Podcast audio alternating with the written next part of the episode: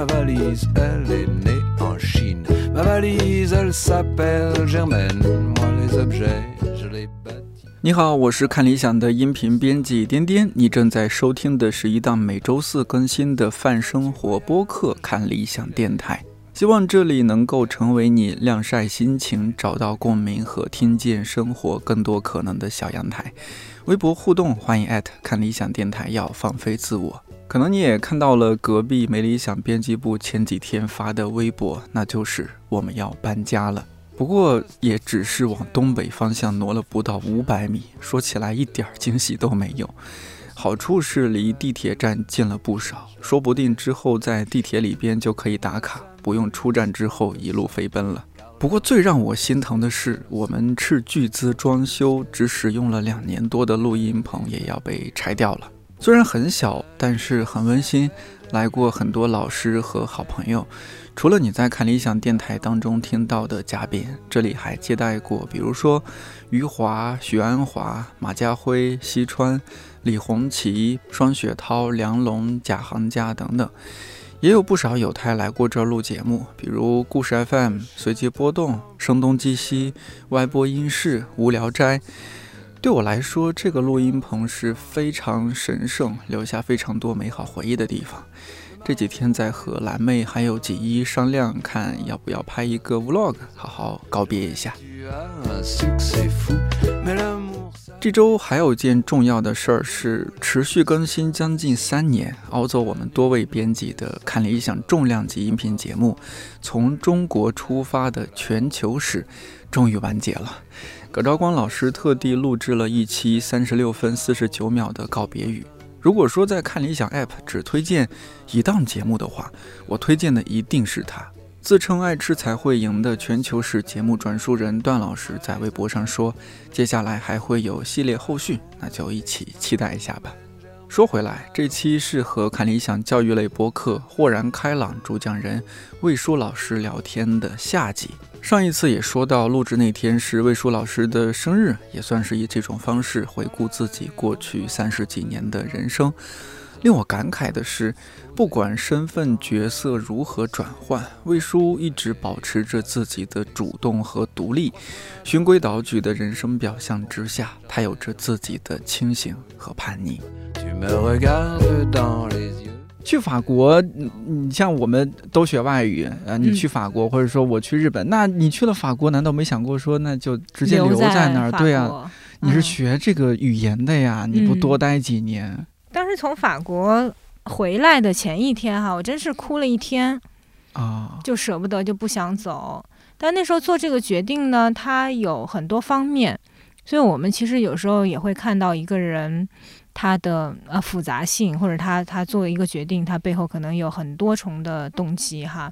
一方面，因为我母亲一直身体不是特别好，哦，就在我呃上大学的时候，她也做过一次很大的手术，所以我会有一点不忍心。我作为一个独生女，我希望离他们稍微近一些，因为让他们去法国生活那太不现实了，语言上啊，生活环境适应上，包括就后面、嗯他们肯定不希望说自己养老的生活是在异国他乡。对，都没有南京大排档。对对对对，就就饮食上各方面可能都会不适应，这可能是我当时的一个想法哈，呃，所以我就想着我我至少我可能要考虑要回来，但也在犹豫，因为因为那时候在大学工作，其实还是有挺多机会留在法国的，嗯，后来也是因为说就是谈恋爱了，嗯，男朋友在北京，哦，因为爱情。呃，然后这个这个故事说起来特别浪漫，特别像一个法语系的人干出来的，啊，因为是网恋，哇，嗯，然后我在跟他见面之打游戏前，认识，没有那时候不打游戏，不打游戏是在人人网上认识的。哦，哎呦，对嗯对对，哎呦，这是我们古早的回忆，对，古早的 现在已经不存在的化石啊，是是，就这么一个一个网站。然后那嗯时候就是也是因为喜欢写文章，就有一篇文章呃传播的特别广，然后那个时候呢，有一个人也转发了这个文章。我没有想到，哎，日后会跟这个人结婚，所以啊所以就是这么来的。但那个时候浪漫在哪儿呢？或者说天真在哪儿呢？因为见面之前也都没有打过电话，仅仅是 QQ 上。可能就聊了一会儿，聊了一会儿，然后我就直接，呃，我回回国先到南京，先到那个学校宿舍，到宿宿舍之后，然后买了一张坐票，买不到那其他的票了，坐了一夜火车从南京来北京。嗯，怎么不是他去南京啊？怎么回事？对，其实我，所以这个故事就会觉得说，这这女生怎么怎么会这样，是吧？嗯。从我的，我现在在想，因为那个时候很多决定是下意识的决定哈。嗯。但是当我重新来想，我那时候确实很渴望来北京。我那时候我高考的时候想来北京，没有来成。对对对，哎呀，就念念不忘，必有回响。嗯。所以可能突然有这么一个机会，让我可以跟北京更近一些。嗯。然后我就在那个当下，所以听起来好像是一个。特别浪漫的爱情故事，但是这里面它有很深的，我觉得这种自我探索。哦，对，其实还是一个自我探索，还是一个自我探索。嗯，因为我对北京的文化氛围也好，比如以前我就说那时候小时候还听花儿乐队啊，就这种的。大张伟。对对对，就是觉得北京的。乐队也好，或者是就是就所有你听过的那些名字，崔健啊，对，很多野孩子呀，都是跟都在北京，对，都是跟北京有关系的。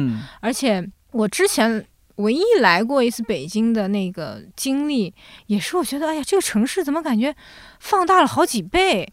就在南京、上海啊，你走那种就是小道，沿着梧桐树，然后这样去散步。可到北京，所有都在放大，楼也大，路也宽，就那一刻就觉得，也是好像有时候这种异国他乡的感觉会吸引到我。嗯嗯，哎，这个真和咱们小时候啊，就是这个到处迁徙啊，有有可能，有可能，嗯，是吧？就你已经适应了这种，然后你因为就像不断打怪升级一样。你打通了一关，还想还想再通一关，是吧？你去到一个大点的地方，还想去更大的地方。对，啊，就像我之前没有想过说跑那么远，哎，跑了成都之后，真的是想再想去更大的地方看看。那这也是来北京的原因之一。对，嗯，我觉得可能它是一个最深层的原因啊。哎呀，老公听到这处 这个地方，老公伤掐掉 掐掉。原来如此，伤心了。我觉得很好玩的就在于人的这种矛盾性。嗯，所以我们有时候在理解自己的时候，就当我们可能过到一定岁数的时候，比如说到了三十多岁，然后我们再去理解自己，会发现就这种矛盾性一直都存在。比如说那种。胆怯进入新环境的那种胆怯，渴望嗯别人能够接纳自己和对陌生感的这种渴求，它是可以就是有机的在同一个人身上去体现的。嗯你你这种情况让我想到大学里边会出常会出现的一种情况，就是说一个女孩子她谈恋爱了，而且她和男朋友关系处得也很好，那毕业的时候。她要跟着男朋友去到男朋友签了工作那个城市嘛？就所谓的追随爱情嘛？还是说自己在这个城市或者其他城市找到一份更喜欢的工作，她去追随自己的梦想，选爱情还是选自己的理想和梦想？哎呀，那我相信确实很多人曾经面临过这样的抉择。嗯，倒不一定说是呃城市，可能有各种各样的类型哈。对，是的。我那个时候呢？我觉得要感谢两点，就第一点是说，我好像有一点点盲目的自信，或者就是一种 不可一世的自信，就会觉得不管怎么样，我在北京可能能活下来，而且北京可能相较于其他城市，我想找的工作不会没有。啊，对，其实还是很很理性的。对，我会会觉得北京是一个，北京毕竟是大城市嘛，是吧？对对对。所以，嗯，所以总想着，哎，这个这个应该是可以的。再加上，就我们都属于就有一技之长的，就学了外语之后，大不了就教教课嘛，就会这样去想。教日语，是是是是，就会就会这样去去安抚自己。就当你面对陌生的时候，心里面肯定会打鼓，嗯，会觉得说，哎，我在那边会不会过得不好啊？所以我那个时候，我觉得会给到自己这样的一个支持，就是说，反正在北京不管怎么样，你肯定能找到工作，肯定能生存下来的。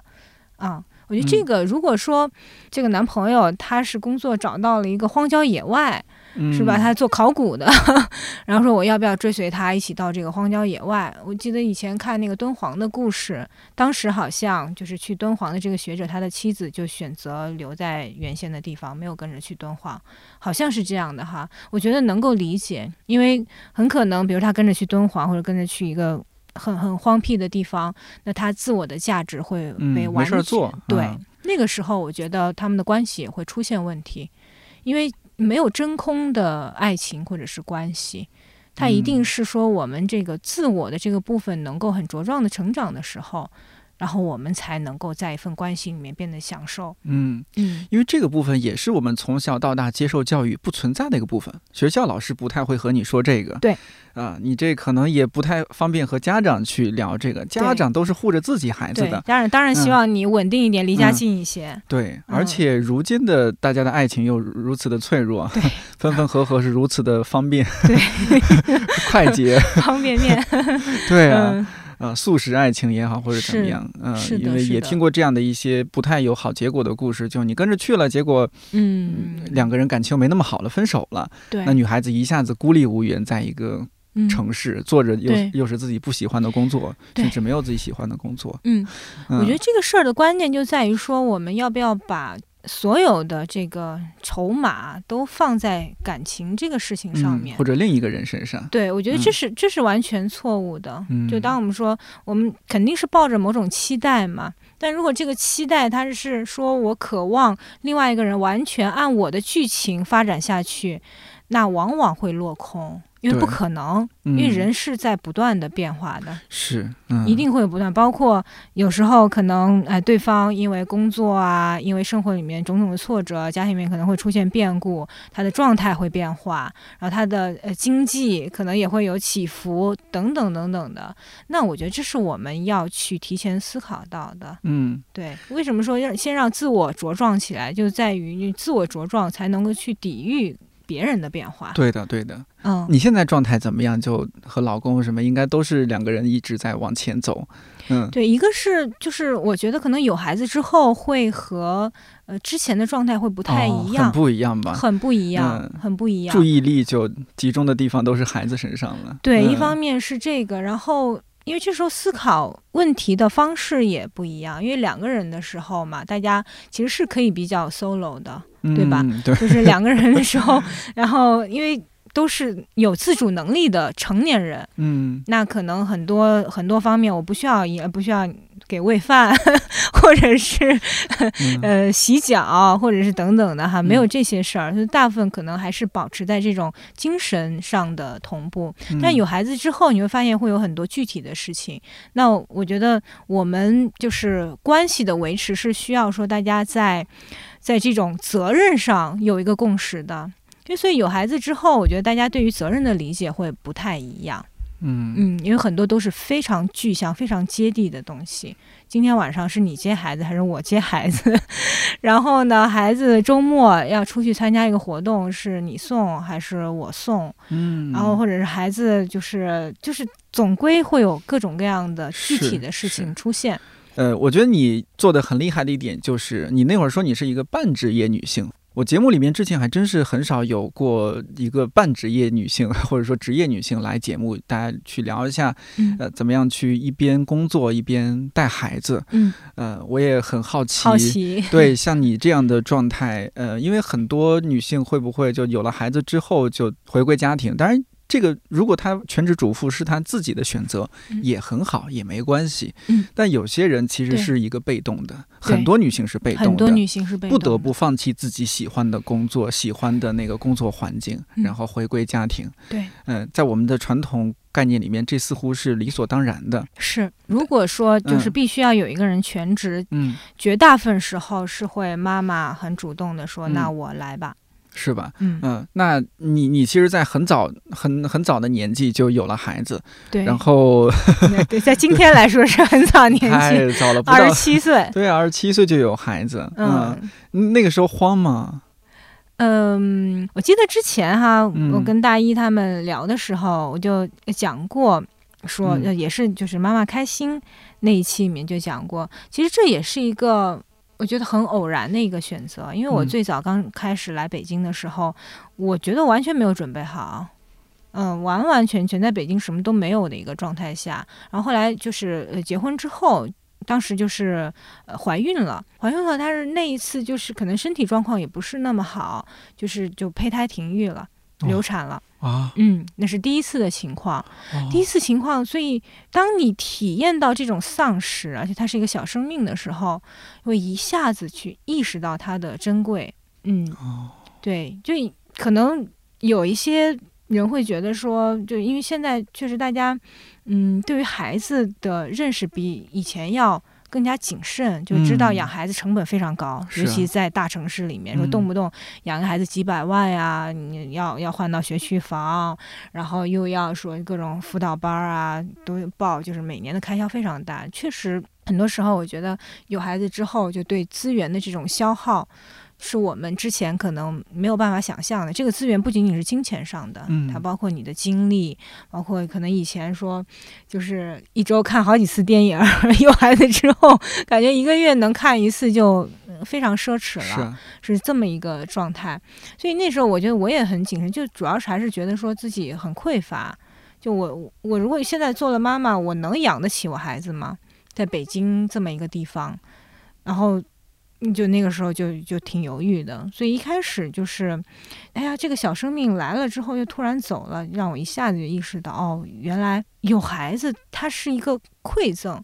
就我的想法一下子就变了。最开始其实担心是因为觉得孩子会造成负担，就是是很多人的第一反应吧？对嗯对，大家在思考这个事情，说，哎呀，这个有孩子之后，或者可能担心说，我觉得这个世界不够好，嗯，就也会有人嗯这样想，对的对的嗯，会考虑很多。但当你体验过一次这种丧失之后，你会一下子意识到它的珍贵，以至于对，以嗯至于后来就是呃，在怀孕的时候，就非常坦然的去接受这个小生命的到来。嗯。哦那你不会说担心啊？就是你有了孩子之后，你不得不放弃自己的职业、自己的一些梦想、理想，毕竟还是那么年轻的一个年纪。嗯嗯那个时候呢，有可能几方面的原因。一个方面，呃，我的工作时间一直是相对自由的，那时候你在读库了吗？没有。还没有，没有嗯，对我跟读库的结缘，确实跟这个孩子的出生有一些关系，但又哦不，基本上我觉得我不能说是这这这个东西，就很多人都说，哎，我为了孩子之后开始做教育，我为了有了孩子之后做 教育，对，或者是开始做童书。我那个时候，呃，当时最早是我想，我想翻译一本书，以后我孩子读到会觉得，啊，这是我妈妈翻译的，心里面好像产生一点，我，为我妈妈骄傲，就这种感觉啊，就是也是妈妈的一点小小的虚荣心。嗯呃，但后来真正开始做，是因为我觉得这个世界很有意思，所以我我觉得我嗯不是一个说我做这个事儿就完全为了我孩子，我很难，我很难做一件事情是完全为了别人。嗯，即使嗯孩他是我的孩子，但他依然是独立于我之外的一个个体，我对不能完全为了他而对做一件事情。对嗯对，我很难说就是嗯完完全全的我为了别人来去活。嗯，如果这个事儿它不吸引到我，如果嗯它不是那么有意思的话，我觉得我我是没有办法做的很长久的，没有办嗯法把这个事情做好的。这就是你中规中矩的性格里面的叛逆。对嗯，，对对对，就是在我循规蹈矩之外，就听起来好像哎这个。怎么那么的乖，不用父母操心是吧？因为很多人，我小的时候，很多人都担心说我可能结婚会很晚，嗯，生孩子会很晚。对啊，对，嗯就家里面亲戚大家一起讨论的时候，就一致都认为说魏叔会是一个很晚结婚，甚至不要孩子的这么一个人。没嗯想到，完全就是 跟他们的期待是相反的 嗯，啊！比待在老家的朋友可能都结婚要孩子早。对对对对，嗯所以就当时就有了这个孩子之后，我觉得是在于说你你一下子意识到说。哎呀，你有机会跟一个生命产生这么密切的连接，嗯，它是一个生命，然后它来到了你的世界里面，嗯，你要善待它，你要跟它一起去成长，就是这样。但它嗯肯定会影响你的一些决定，比如说找工作，那肯定嗯不能找工作太忙的，是吧？啊，会，这就是可能做妈妈之后挣扎的地方吧。嗯嗯，会有这样挣扎的地方，就我也会考虑说，因为我现在可能很难去做一个经常要加班的工作，嗯，动不动可能晚上九十点钟回来。，对，也许不得啊不放弃很多很好的机会。哎，嗯，会有会有，嗯，有遇到这种这种情况吗？遇到一些，嗯，但是幸运的是，我一直有机会做我自己很喜欢的事儿，就不管对，不管嗯。是做童书的出版，嗯。还是包括现在做豁然开朗，还是说就是其他的一些很有意思的事情，我觉得我好像嗯，慢慢的有了这样一个雷达。就好像就自然而然的，我会有更多的机会来做我想做的，但我我会知道嗯。我放弃的是什么，嗯，然后我放弃那个东西是我可以放弃的。比如嗯，说，可能对于赚钱，我不会说我只看这个事情能给我赚多少钱，钱对嗯。我一定会优先的去选择我觉得它有意思，同时它能给别人去带来一些什么的这样的事情。我觉得这里边还有一点，就是可能也是因为在北京这样的城市，就像你那会儿说的，就嗯。北京那么大的城市，就哎，工作机会会很多，你对，你可以做的选择有很多，嗯，嗯、不会那么局限。当然，再加上你前面之前的一些积累啊，工作积累种种的，对，嗯、这还是也有一些幸运的成分在里边。有有幸运嗯的成分。对，嗯嗯，那你去读库工作也会给你，就是有一点在工作时间上开一些绿灯吗？就是带因为带孩子什么的，还是说完全不影响？嗯，我觉得六哥他给我蛮多自由的空间的。嗯，因为他那时候也有孩子了。没有没有 没有，六哥有孩子要比我晚好几年。哦，这样子。对嗯对对，就是当时我就是有孩子的时候，那个时候我们认识的时候，那时候也是刚怀孕。后来呃，就因为我的这个小小愿望，想要翻译一本书给孩子哈，嗯然后就生发出了，哎，我能不能找到更多的书？就当时其实来自于六哥的这个邀请，我一开始没有哦想太多，他就邀请说，哎呀，既然你在法国生活过，能不能就是做我们的书探，帮我们去找到更多就是法语的好书、嗯，啊？是这么来的这个缘对，然后我特别嗯认真的做了这个事情，嗯我当时写了好几页 Word，就把我那时候我我其实跟出版是毫无关系的，嗯我甚至都不知道说还分策划编辑、然后责任编辑、对营销编辑，对，还有发嗯行啊、这些的，我这些完全无知的一个状态。嗯然后后来我就就找啊，那很容易啊，我有 Google 就可以了。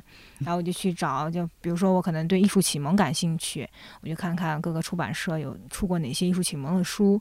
可能一开始就是凭借他的一小段介绍，我大概能判断出这个书它跟我就是相信的东西，跟我的价值观是不是相符的。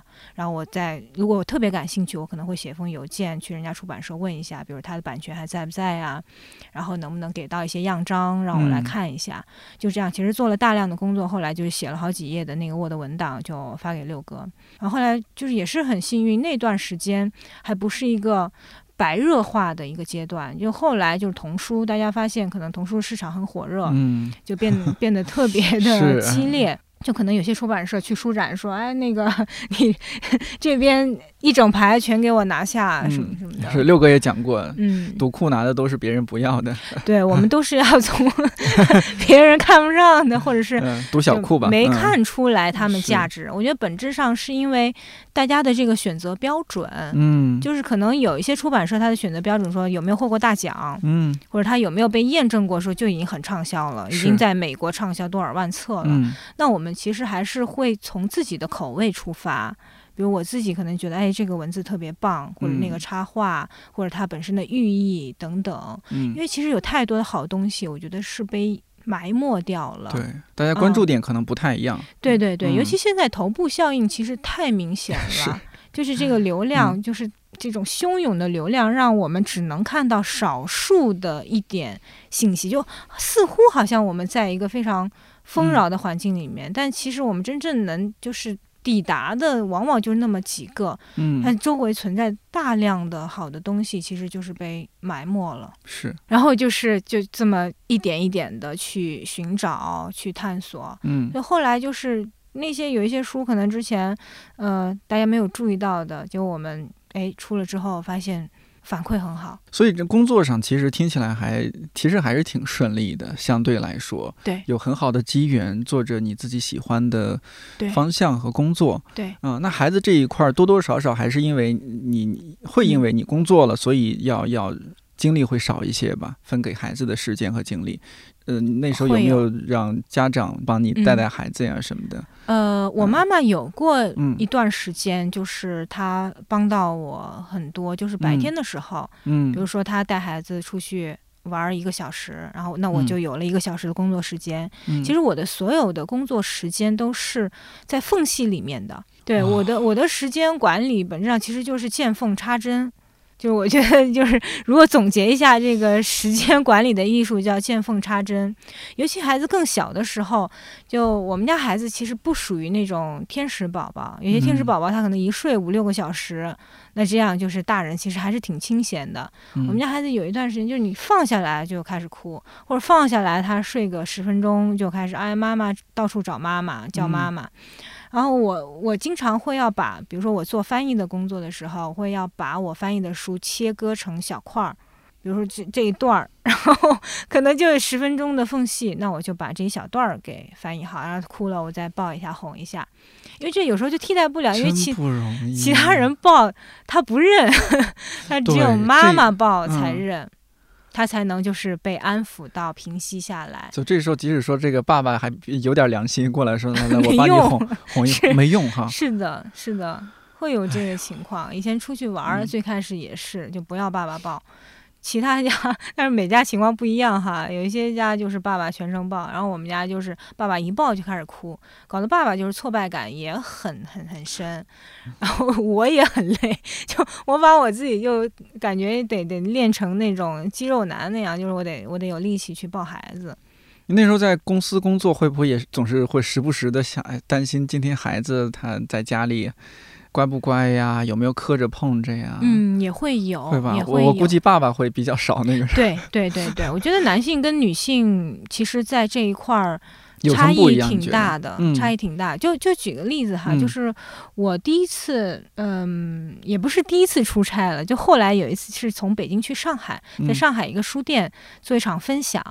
但是我记得特别清楚的是，就是我订票跟我那个就是讲座结束的时间只相差一个小时，我可能从呃分享的书店到火车站就要大概四十分钟，四十到四十五分钟。哇，这还是很顺的情况下，就我给我自己留的时间非常少，就是我希望能够早点赶回家，然后就就是这种迫切的心情。然后回到家，当时可能我老公他带孩子经验也比较少，就他处于一个很焦头烂额的状态，所以有时候人啊，就是当他技能不够熟练的时候呢，他就容易情绪不太好。所以我回来，嗯他就是就黑着脸的那个状态啊，就觉得 怎么才回来，就大概是这样的一个状态。但是呢，后来他自己出差，就完全就直接就孩子就甩给你就行了啊，因为非常放心，对，非常放心。然后我也不会说，就是希望说嗯打个电话，哎呀，你怎么还没回来？我在家不行了。嗯，啊，就就没有这种存在哈。所以我觉得父亲跟母亲确实就是在这种带孩子上面心态上差异会很多。所以很多女性，我觉得成了妈妈之后，她经常要有这种就天人交战。一方面，大家都渴望在职业上面取得更多的成绩，但另外一方面又担心说，哎呀，那个我把更多时间分给工作了，那我孩子好像陪伴的时间又少，再加上可能看一些育儿书，说这个你陪伴时间少，会对孩子造成什么什么样的影响，以后怎么样性格或者跟妈妈不亲密啊等等的，就就就无端的就生出很多的这样的压力。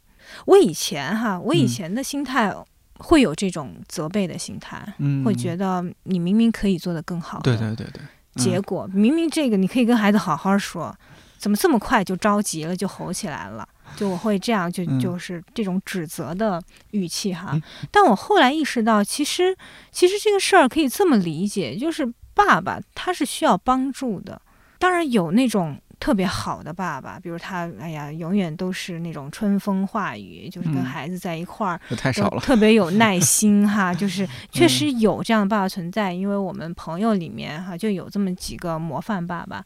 但是很多时候，我觉得男性在被养育的这个过程当中，他很多细腻的情绪是被压抑的，就他一直处在嗯一个我、我的情绪不被接纳的状态，因为你哭一声，就啊你还是不是男子汉了，对哦，是，对吧？嗯我们很少见到说一个男孩哭的时候是被允许的，嗯，很少。对吧？就是你赶快。嗯别哭了，嗯，对？吧？就是就是这么一种，所以男性他从小就是就是这么一个状态，他知他就觉得说，哎呀，不要有情绪，所以他们在跟孩子一起相处的时候，孩子很容易有情绪。刚才说，就孩子就是情绪，不管好的坏的，就是会来的很快，势头特别猛。那对于男性来说，这个是陌生的，嗯，哦，所以他他其实他很多时候他是没有这个意识说，哎，原来情绪很正常，有情绪很正常，他哭了就哭了，哭一会儿就好了。哎，这个我还嗯。真真是之前没想到，就是有可能男性从小被家长教育的就是你是一个不可以示弱的角色，对，所以当一个男孩成为了爸爸，嗯，他面对自己孩子那种哭泣，他是一种小孩子示弱或者怎么样，他不能够理解，他觉得你不应该示弱，对。因为他接受的就是这样的教育，对，然后他内心所起的那种躁动，就是嗯很多时候，比如说我们看到家长说看不了孩子哭，其实嗯他内心是很很很躁动、很毛躁的。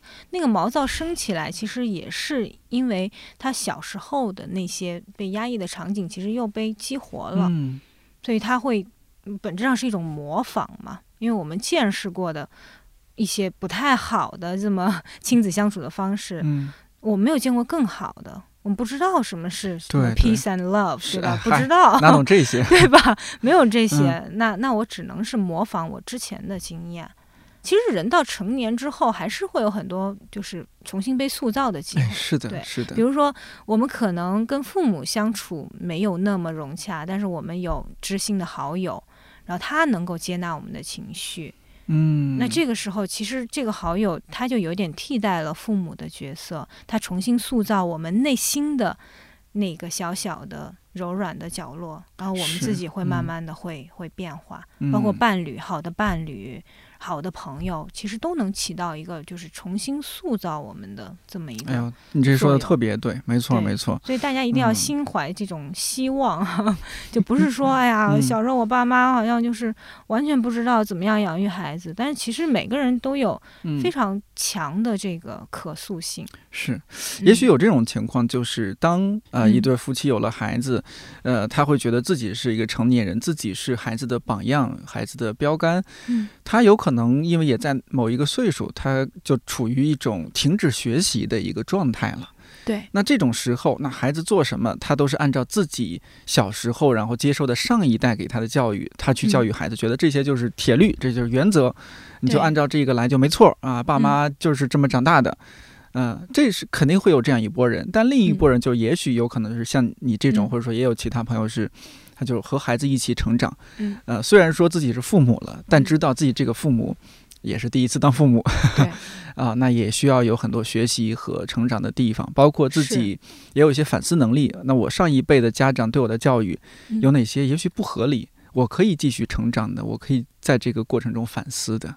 对，我觉得聊到这儿，就是说一个成年人的。继续成长的一个过程，这个太重要。咱俩那次微信里面也聊到，说很多人到一定年龄就停止成长了，而且男性居多，这不得不说是，嗯。嗯，所以我们就说，就豁然开朗，它是一档教育类的播客。嗯，但是我们不能狭隘的把教育理解为说，家长教育孩子，对、嗯。对，很多时候我们总觉得教育，比如说，要不然教育就是在学校上课，这个叫教育，或者说就是 家长教训孩子的时候，这个叫教育。但事实上，教育的本质，它首先是就是对自己的教育。是这种个人成长，就是嗯我得变化，我得先让我自己更好的去去理解嗯什么样是好的关系，然后我怎么样让我自己能够更好的去管理我的情绪，然后我怎么样随着孩子一起，因为孩子在变化嘛，他需要嗯。家长做出调整的。孩子不可能永远都是襁褓当中嗷嗷待哺的状态，然后你喂他呃喝奶他就喝，然后嗯。你喂他吃其他什么东西他就吃，他不可能永远这个状态。嗯。他慢慢一定是要剥离出父母为他创建出的这个最早的家的，嗯。这是对父母来讲是比较残忍的。我之前做过一套书，就是叫呃理解孩子，就是各个嗯年龄段的孩子。然后它里面有一幅漫画，最后一幅就是讲呃父母两个人，然后看着空空的房间，在那边感叹说时间过得好快啊是啊！之前都是哎呀。赶紧长大，赶紧长大。然后最后一幅就是父母嗯两个人看着空空的房间，说：“哎，这个。”所以嗯那一幅漫画给我的印象很深，因为这个时间之快，对嗯是我们很难，嗯就是以一种特别具体的方式。当有了孩子，就有了一个时间的刻度。嗯，嗯，就是其实现在来说，就很多孩子读大学都会离开自己原来的地方嘛，对所以真正父母和孩子待的时间也不过是十八年左右，对，啊还可能更短。可能更短。嗯，对，是这样的，嗯，嗯。所以在这个短短的过程当中，父母也要快速的成长为一个能够理解孩子。嗯。呃，有些有一类父母，我发现特别好的是，他们一边养育孩子，也一边想想自己小时候看不惯父母对自己做哪些事情，然后自己也就不要再对孩子 做这些，会有，是吧？这是特别棒的一点。对，但这一点太难了，太难了。所以，所以我们说，呃，就是理解孩子也要抱抱自自己嗯啊所以家长在教育孩子过程当中，或者说家长和孩子一起成长过程当中吧，那种嗯，挫败感是不是这是很正常的？很正常，正常，很正常。就是哎呀，我这没有，挫败感，反而反而这事儿就不对了。我这北大毕业的也收不了这孩子，是吧？我这在北大当老师的也收服不了这孩子，那这太正常了，那是两码事儿。比如说嗯。上北大、上清嗯。华，就是其实它可能能说明的是我们学习语数外的能力，物理、能力啊。化学能力很对对对强。，嗯，但是我们养育一个孩子，我觉得他嗯。需要对一个全新的人类，全新的学科，是，这是一个全新的学科，就一个嗯。不断变化的人类，你要去适应它，然后你要知道他在每个阶段有不一样的需求，嗯。同时，我觉得还要面临的是就是周围社会的压力。对，很多家长的压力，它来自于，嗯。比如说可能经常会有家长他会想，哎，我小时候，比如我小时候就是在农村长大的，嗯。我上的这个村小不也考到北京来了吗？会觉得说不需要太太费力气。我觉得孩子应该特别反感家长说、我小时候怎么怎么着，真的。时代不一样了，时代不一样，嗯呃面临的环境挑战压力，不管是说育儿，还是说咱们作为社会人工作，啊、家长也会说，啊，这有什么难的？那我们压力就真的很大对，啊、你嗯你现在的信息的密度嗯啊、工作的强度，确实就是比上一代代人要累很多嗯，啊、上一代人还不理解你们年纪轻轻的怎么天天想躺平，对，他就是累啊。我觉得这一代孩子他们嗯面临的挑战，嗯，其实苦这个事儿，它它是分两种的，嗯一种是显性的，一种是隐性的。是，显性的苦，比如说，哎呀，我我一个月可能天天只能吃馒头，嗯，对吧？然后睡的地方就是一张木板床，嗯，呃，每个月的钱都不够花，这个是很显性的苦，就是一种物质上的匮乏。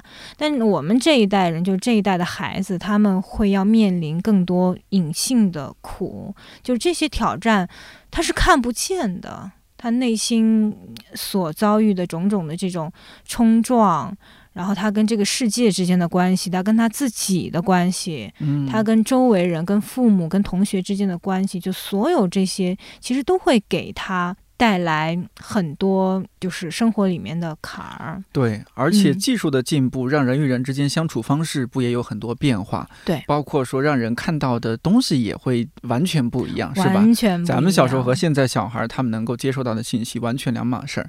是嗯，像看理想一些主讲人在高校嗯教书的主讲人，我们有时候聊起来，他们就说，这些年就是这些本科的孩子，甚至研究生孩子，抑郁症越来越多。啊，甚至我的一些就是中学老师，我们有聊天，他们也会说，怎么现在这孩子对一个个心事重重的，不开心。对嗯大人不开心，小孩子也不开心，怎么才能豁然开朗？嗯我觉得家长呢，就还是要回到说，我们能不能试图去把这个方向更加指向自己，就是这个改变的方向指向自己。但是我们以前可能提到改变，就嗯特别容易想到的是一些，比如说要打鸡血，嗯，然后或者被呃骂几下，然后嗯你怎么这么堕落？你得赶紧去、呃让你自己更好啊什么的。我觉得那往往是一些负面的恐惧的情绪。那现在我们希望就是家长首先他能够去尝试理解，哦，我遇到这些困难很正常，周围的人也跟我相似。嗯虽然不一定是完全一样的问题，但是大家都会遇到或大或小、或多或少的麻烦。嗯那这是正常的。理解这种正常性和必然性之后，我觉得家长首先他原先的那种焦虑紧张就能放下一些，嗯，就他会知道说，哎，既然大家都遇到，肯定有有解决的办法嘛，是就是往前一步嗯是一步。嗯那有了这个基本的一个认识之后，那我觉得家长他会多了一一分这种自我关怀。我觉得自我关怀它是最好的推动我们进步的一个动力，或者是就这个呃养料吧。嗯，因为当你有了自我关怀之后，人始终是有一个自然而然向上的一个诉求的。嗯不管是处在任何一种环境下哈，我觉得不管是说都市女性就在大城市里面的妈妈，还是说一个生活在乡村里面的妈妈，我觉得大家都希望我我有所变化，希望变得更好。但是我们要分清楚这个动力。要改，就不是之之前的那种苛责，而是要把这种苛责变成一种自我关怀。这是这是我们希望通过豁然开朗嗯能够给到大家的。就是为什么嘉宾都能够这么坦诚的分享，就是希望不要给大家造成一种幻觉，就别人家都特好，就我们家很糟糕，嗯。这不是事实。现在有这种情况，我们刚刚也算是有聊到，就是上一代的育儿经验，在我们这一代嗯，在育儿的时候几乎不适用，没有什么嗯。太多适用的，除了除了那些就是做人方面的哈，有些嗯。做人的原则是不嗯变的，很多是不适用的。所以这一代的家长他也慌啊嗯，他知道这个社会发生了很大变化，他掌控不了孩子，家长总想掌控孩子。嗯对，我不知道能不能我我虽然还没有孩子什么的，但我嗯把自己作为方法之后，我嗯，我也提供一些自己的想法和思路，就是为什么家长这么焦虑，是因为社会的评价标准相对比较单一，你你需要有一个本科文凭才能够。作为一个敲门砖去敲开很多公司的门，嗯，呃，所以家长会觉得我起码对你严格一些，你起码上个大学，嗯，呃，这才能够找到一些理想的工作，做一个有一个更好的生活。对，但另一方面，确实是我们能看到，现在这个社会随着社会的进步，它其实一个人的可能性是在扩展的。对，它有了越来越多的可能性。那一个人考大学那么重要吗？它很重要，但似乎我们有时候看到一些例子，它也不是说那么唯一的。是，我现在想起来，我们中学或者甚至大学，有些同学他真的不适合念书，他对读书这件事儿没兴趣。他能够上了一个不错大学，他很有可能是一个惯性，他就觉得啊，这是我该做的，我完成了这一阶段的任务，他是完成任务。嗯，很多人其实因为后来出现，比如说像“九八五废物”嗯，这样的 名词，对吧？对啊，是因为小镇做大家题家，一路这样按照就是社会给到的这样的标嗯准这个来去流程，嗯，发展的时候，突然有一天他会去问说：“呃，我到底想做的是什么？”我我我能够想到的是，我我们一生中最重要的不是说考上多多么厉害的一所大学，而是成为一个更好的人。有有你刚刚说到那个自我关怀，就是作为家长的自我关怀，他也是说作为成为一个更好的人，成为一个更好的家长。对，那如果孩子他即使没有考上大学，嗯他通过自己努力找到自己谋生的一个事情，只要不是杀人放火违反法律的哈，他也成为一个更好的人。我觉得似乎也可以。我看我老家的，包括说，呃就是身边的一些朋友，即使说没有考上很好的大学，人家心智健全，情商在线，嗯也挺好的。是我从来不会因为人家这个没上个二幺幺九八五就嗯歧视，完全不存在。我甚至很佩服他们。所以其实嗯首先我们自己，我觉得不管是作为家长啊，还是说呃有没有孩子，就我觉得作为一个成熟的成年人，首先要解放自己评价他嗯。人和自己的这个、这个对线，这条线就是以前确实特别容易，嗯、比如在班上，好学生跟差学生，嗯可能他们受到的待遇是截然不同的。是啊，好学生拥有特权，然后差学生总是就什么事儿都会找上他们。后来考上大学，呃，我我有有一度曾经就是有过的另外一种身份的焦虑哈，我跟我的初中语文老师都探讨过。我说，就是其实我以前会很担心，大家仅仅是因为我成绩好而关注我。比比如说我的老师，因为我曾经有过滑铁卢的时候，就是 因为高考之前有一段时间成绩就是下降的比较多，我会感觉我老师对我的态度就截然不同。也就是说，我一下子会意识到，哦，原来我也是某种意义上的工具。那我这个工具，它的提供给别人的价值是成绩好。它没有畏输，畏输是不存在的，就是成绩好。嗯所以那个时候我会我会开始思考，那那我到底是谁？我作为人，我作为我这个独特的个体，我存在的意义是什么？所以我我忽然想起来克里希那穆提那本书《教育嗯就是解放心灵》嗯，对，我觉得这是每个人，尤其在现代，呃，每个人的必经之路。必经之路，为什么有那么多人，他可能到四十岁的时候，什么突然辞职啊，就这样的事嗯情，可能身边就越来越多，就在于我们跟自我的对话多了起来。是。以前的话，比如说以前可能我北漂，那在北京我可能只有一个目标，就我先在北京活下来，在北京买一套房，让我孩子在北京能上学，嗯。就一生一辈子就就是为这些呃纯外在的目标而奋斗。可是当突然有一天我们拥有了一些资源之后，那必然的就会来思考说，诶，既然人生如此的短，可能也就几十年，嗯。那怎么样让我自己过得更有意义一些，然后让我觉得更自洽一些？我不会总是去哎，我就是很麻木的一个状态，在工作，在完成任务。嗯因为有好些人在我有一次跟一个朋友聊天，他说他每个月最兴奋的，也就是收到那个发工资短信的 那一天。嗯，就其余的时候，他不知道自己是在干什么，因为永远都是别人在给他安排事儿嘛。而且可能刚对一个事情投入情感，发现又哎被取消了，嗯。或者是就，所以他一度就觉得说，我自己就我作为我自己存在的意义到底是什么？是。嗯，这种自我的对话是非常需要的，而且它是有可能越来越多的。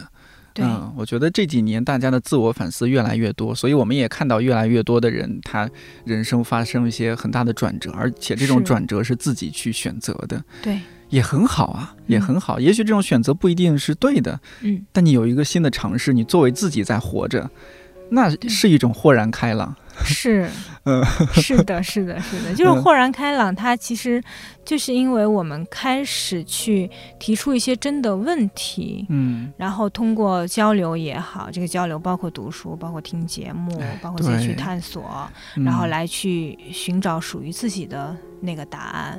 因为豁然开朗，它一定不是别人强加的，很难说。哎呦，父母让我豁然开朗，就没有办法说强加给一个人这个这个时刻，它一定是我们自己努力的去寻求答案，对，然后在找到答案的那个瞬间，然后嗯有一个豁然开朗。但是呢，我们同时也不要奢望说，就这之后就好像能够一路顺风的这样走下去，因为中间可能还会有新的问题出现。但是有过一次豁然开朗，第二次、第三次这样的积累下来，我相信一个人他会慢慢寻找到某种根本的自信。这根本自信就是在他他相信，虽然很曲折，但是我自己是有能力的，然后我自己是我这辆车的司机。是，这就是嗯家长豁然开朗了，孩子就自由宽阔了。对对对对，